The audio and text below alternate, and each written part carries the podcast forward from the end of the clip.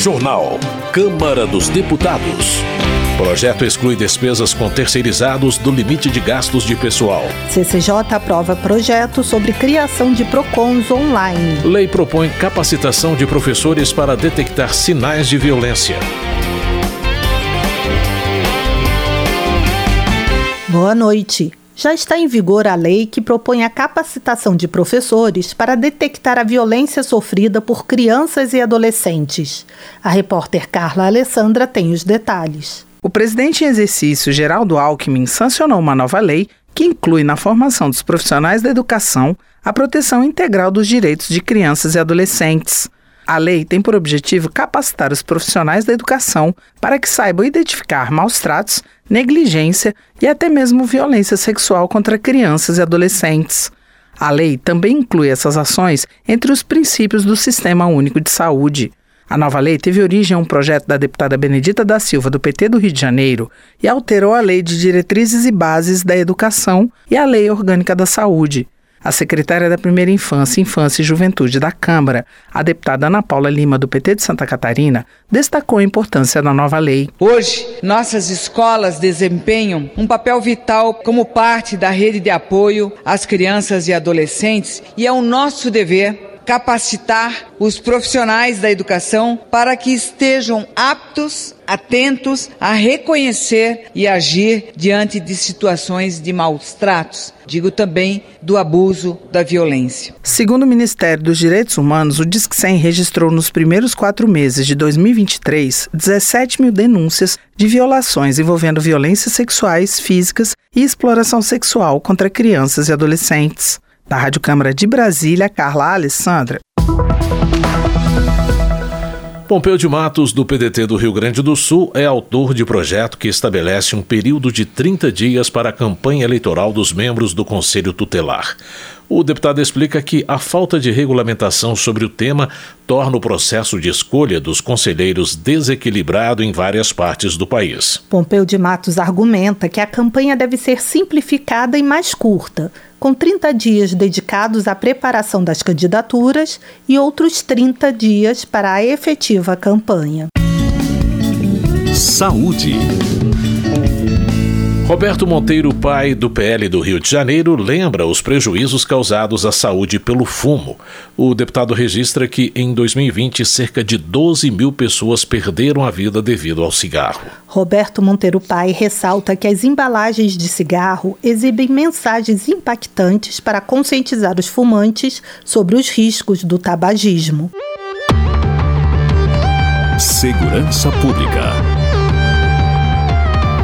Cabo Gilberto Silva, do PL, elenca os problemas enfrentados na área de segurança pública da Paraíba, como os altos índices de criminalidade, homicídios, guerra entre facções, assaltos e furtos. Cabo Gilberto Silva elogia um movimento chamado Polícia Legal, realizado na Praça dos Três Poderes, que teve o objetivo de pressionar as autoridades para que tomem medidas eficazes em relação à segurança. Agricultura. Eli Borges, do PL de Tocantins, afirma que, apesar da propaganda de um plano safra com mais de 350 bilhões de reais, na prática os produtores enfrentam dificuldades para acessar os recursos nos bancos, que operam com taxas elevadas. Eli Borges destaca que os custos de produção, como insumos e investimentos, superam o valor obtido na venda de produtos agrícolas. O deputado argumenta que o presidente Lula precisa focar mais na defesa e suporte aos produtores rurais. Economia. Merlong Solano, do PT do Piauí, afirma que o sistema tributário regressivo brasileiro faz com que os mais pobres paguem mais impostos proporcionalmente aos super ricos. O deputado destaca que o presidente Lula enviou duas propostas relacionadas à tributação. Merlong Solano ressalta que uma das propostas trata da tributação de pessoas com capitais investidos no exterior, incluindo offshores e a outra, uma medida provisória, trata da tributação de fundos no Brasil, atingindo donos de grandes fortunas. Emanuel Pinheiro Neto, do MDB do Mato Grosso, apoia a decisão do governo de taxar as offshores, contas bancárias abertas em paraísos fiscais para fugir da tributação brasileira. Apesar de concordar com a afirmação de que a carga tributária nacional é alta, Emanuel Pinheiro Neto critica os milionários que se negam em contribuir com o desenvolvimento do Brasil e praticam sonegação fiscal. Delegada Adriana Corse, do PT de Goiás, assinala a entrega do relatório do Programa de Participação Popular ao presidente Lula. De acordo com a deputada, o documento resulta de plenárias populares em que as pessoas determinaram em quais ações o governo deverá aplicar mais de 13 trilhões de reais. Segundo a delegada Adriana Corse, constam da lista o combate à fome, o fortalecimento da educação básica e da saúde preventiva, o estímulo aos esportes e a proteção ambiental. Welter, do PT do Paraná, ressalta o compromisso do governo em trazer o povo para dentro do orçamento público e em reaquecer o consumo, por meio de políticas afirmativas e com a correção do salário mínimo acima da inflação. Welter ressalta também o papel do parlamento em votar leis para melhorar a vida das pessoas. Ele demonstra suas esperanças de que o trabalho do executivo e do legislativo perdure pelos próximos três anos para que o Brasil volte a crescer. Tadeu Venere, do PT do Paraná, expressa sua preocupação com a tramitação da PEC da reforma administrativa. De acordo com o parlamentar, a proposta visa retirar direitos dos servidores e diminuir a presença do Estado no atendimento ao cidadão. Tadeu Venere relata a diminuição drástica do funcionalismo, especialmente no INSS, sem a devida recomposição de quadros durante o governo Bolsonaro. O congressista defende a redução das desonerações e a inclusão dos super ricos no imposto de renda para equilibrar as contas nacionais. Josenildo, do PDT do Amapá, destaca projeto de sua autoria que cria o programa Minha Primeira Empresa para incentivar e fomentar a implantação de novos negócios em todo o país. O deputado explica que o público-alvo do seu projeto são jovens, mulheres, universitários e participantes de programas sociais. Josenildo registra relatório da Organização para a Cooperação e Desenvolvimento Econômico, segundo o qual o Brasil é o segundo país entre 37 analisados com a maior proporção de jovens entre 18 e 24 anos que não estudam nem trabalham, com prevalência de pobres e mulheres. Consumidor projeto aprovado pela Comissão de Constituição e Justiça da Câmara cria os PROCONs online. Mais informações com a repórter Paula Moraes. A ideia é possibilitar que os consumidores registrem suas queixas pela internet e possam, inclusive, resolver o conflito sem ter que ir até um escritório do órgão estadual. De acordo com o texto aprovado, é direito do consumidor o atendimento não presencial pelos serviços públicos de proteção e defesa do consumidor e os órgãos que integram o Sistema Nacional de Defesa do Consumidor devem criar um sistema de resolução de conflitos por meio eletrônico. Segundo o relator, deputado Rubens Pereira Júnior, do PT do Maranhão, a proposta vai no caminho de democratizar o acesso a direitos. Para registrar uma denúncia no PROCON, na maioria dos estados, precisamos nos dirigir pessoalmente a um guichê de atendimento. Com a nova lei será possível a criação de plataformas digitais em cada estado para facilitar as denúncias e inibir as condutas inapropriadas das empresas. A proposta democratiza ainda mais o acesso da população a seus direitos. Autor do projeto, o deputado Áureo Ribeiro, do Solidariedade do Rio de Janeiro, afirma que os órgãos de controle e mediação precisam estar afinados com a nova realidade. Atualmente, os consumidores têm à disposição diversos mecanismos virtuais, sites específicos, redes sociais, aplicativos, para reclamar do abuso de empresas e buscar os seus direitos. Eles não querem ter que esperar dias para serem ouvidos. Exigem um atendimento ágil de suas demandas. E as empresas precisam estar atentas e disponíveis para esse diálogo na internet. Hoje, pela página consumidor.gov.br, já é possível registrar reclamações online, mas a empresa alvo da reclamação precisa estar cadastrada no site. O consumidor registra sua reclamação e a empresa tem até 10 dias para analisar e responder. Depois, o consumidor tem até 20 dias para comentar e avaliar a resposta da empresa, informando se sua reclamação foi resolvida ou não. O projeto que cria os PROCONs online já pode seguir ao Senado, a menos que haja recurso para votação pelo plenário. Da Rádio Câmara de Brasília, Paula Moraes. Professor Reginaldo Veras, do PV do Distrito Federal, critica o fato dos Detrans não funcionarem aos finais de semana, impedindo os motoristas de recuperarem seus veículos apreendidos, mesmo pagando as multas devidas. Professor Reginaldo Veras alerta que a situação gera gastos extras para os proprietários que precisam pagar pelo depósito durante o sábado e o domingo, além de ficarem impedidos de usar seus veículos. Política.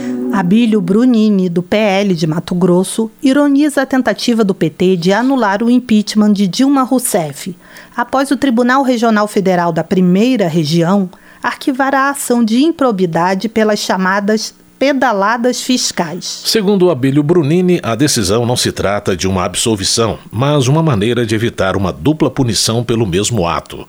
O deputado acrescenta que o impeachment foi uma resposta legítima do Congresso às crises econômica e políticas geradas pelo governo Dilma. Bia Kisses, do PL do Distrito Federal, critica o aumento no número de ministérios no governo Lula.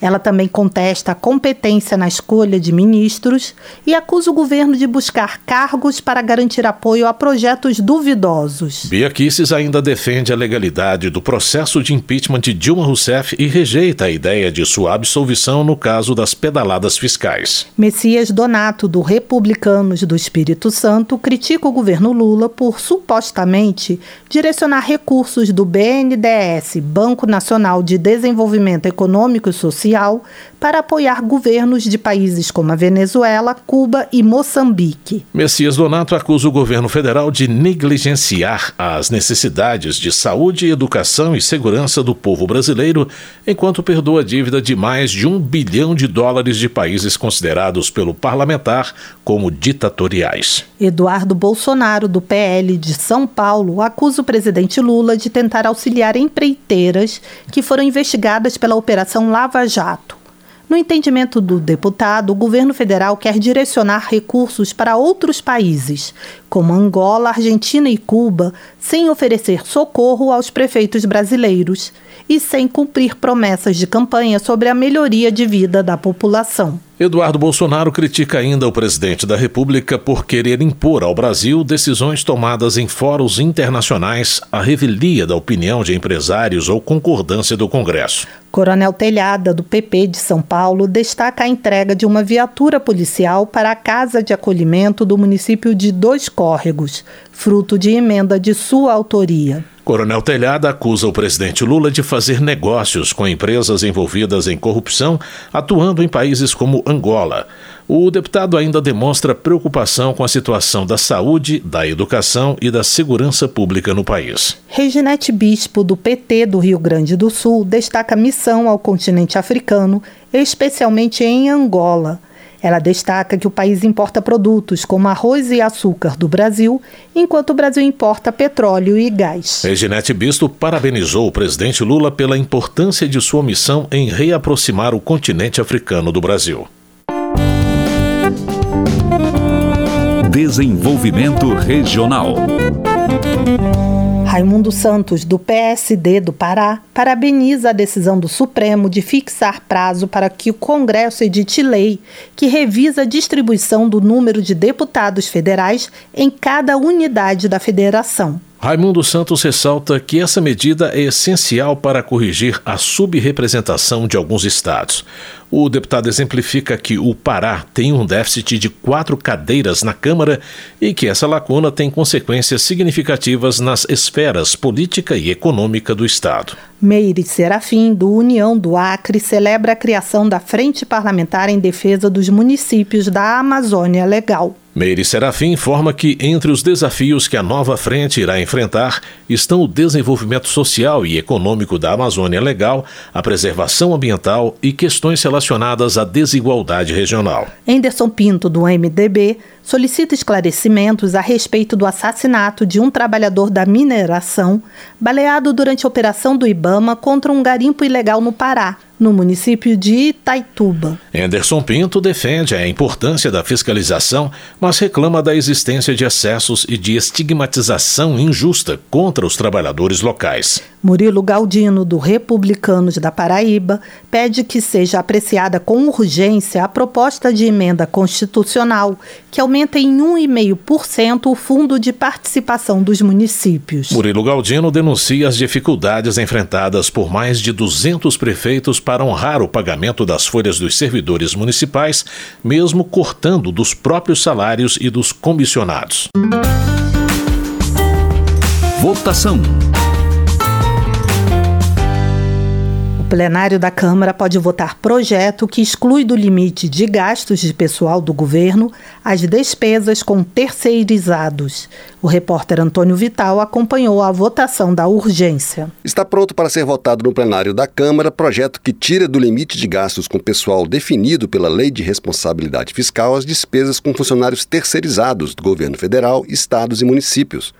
A Lei de Responsabilidade Fiscal define o percentual máximo que o poder público pode gastar com pessoal, o que inclui aposentados e pensionistas. Esse percentual é baseado na receita corrente líquida, ou seja, na soma de todas as arrecadações das prefeituras, do governo federal e dos governos estaduais.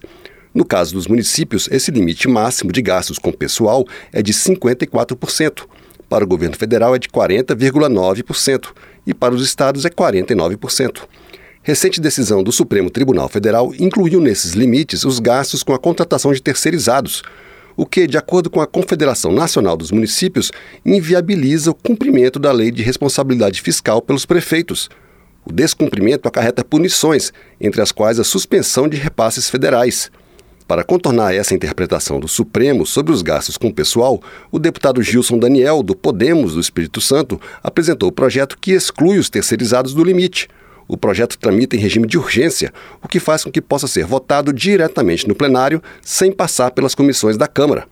Para Gilson Daniel, os municípios não têm como cumprir os limites legais se for contabilizado o gasto com terceirizados. E esse projeto excetua o terceirizado do gasto com o pessoal. Com a decisão da ministra, nenhum prefeito do Brasil vai conseguir fechar suas contas com a lei de responsabilidade fiscal nos 54%. No ano que vem, que é um ano eleitoral, e muitos prefeitos estarão com problemas de lei de responsabilidade fiscal, sem certidão para receber recursos de emendas parlamentares, porque não terão certidão do Tribunal de Contas, porque gastarão acima do limite de 54%. O regime de urgência foi aprovado de maneira simbólica, sem votos contrários. O deputado Pedro Paulo, do PSD do Rio de Janeiro, defendeu o projeto, que, segundo ele, impede interpretações judiciais equivocadas. Eu acho que, mais do que o desespero do, do, dos prefeitos, da situação das contas, ele é tecnicamente correto. Porque você não pode classificar uma despesa de pessoal, por exemplo, com servidores estatutários, e igualar uma despesa de pessoal com terceirizados, com organizações sociais. A característica é completamente diferente. Uma é uma despesa obrigatória e outra é uma despesa de custeio. Apesar de votar a favor da urgência do projeto, a deputada Adriana Ventura, do Novo de São Paulo, disse que o texto precisa ser melhorado para evitar a autorização para outros gastos fora dos limites. Nós temos várias preocupações em relação, em relação a eles e também nós conversamos com vários prefeitos, né, porque a gente sabe que em muitas situações os prefeitos ficam amarrados com essa questão de gasto e tudo. Há uma preocupação, sim, que esse vácuo ele preencha com outras despesas despesas desnecessárias. Ainda não há data para a votação do projeto que tira do limite de gastos com pessoal definido pela Lei de Responsabilidade Fiscal as despesas com funcionários terceirizados do governo federal, estados e municípios. Da Rádio Câmara de Brasília, Antônio Vital. Termina aqui o Jornal Câmara dos Deputados, com trabalhos técnicos de Everson Urani e apresentação de Mônica Tati e José Carlos Andrade. Uma ótima noite para você. Boa noite. Ouça agora as notícias do Tribunal de Contas da União. Minuto do TCU. O Tribunal de Contas da União concluiu a fiscalização da gestão do Ministério da Saúde para combater a crise gerada pela pandemia de Covid-19. O tribunal vem acompanhando as ações desde abril de 2020. A auditoria fiscalizou 560 milhões de reais em recursos de contratos. Os valores utilizados pelo Ministério em ações diretas de combate à pandemia foram de 11 bilhões de reais até 2022. No mesmo período, foram aplicadas cerca de 500 milhões de doses de vacina, do total de 820 milhões compradas ou doadas ao Brasil.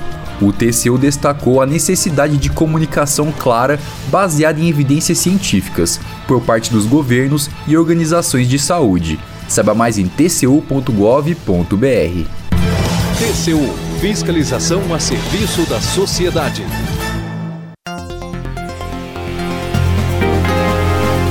Você ouviu a voz do Brasil. Boa noite.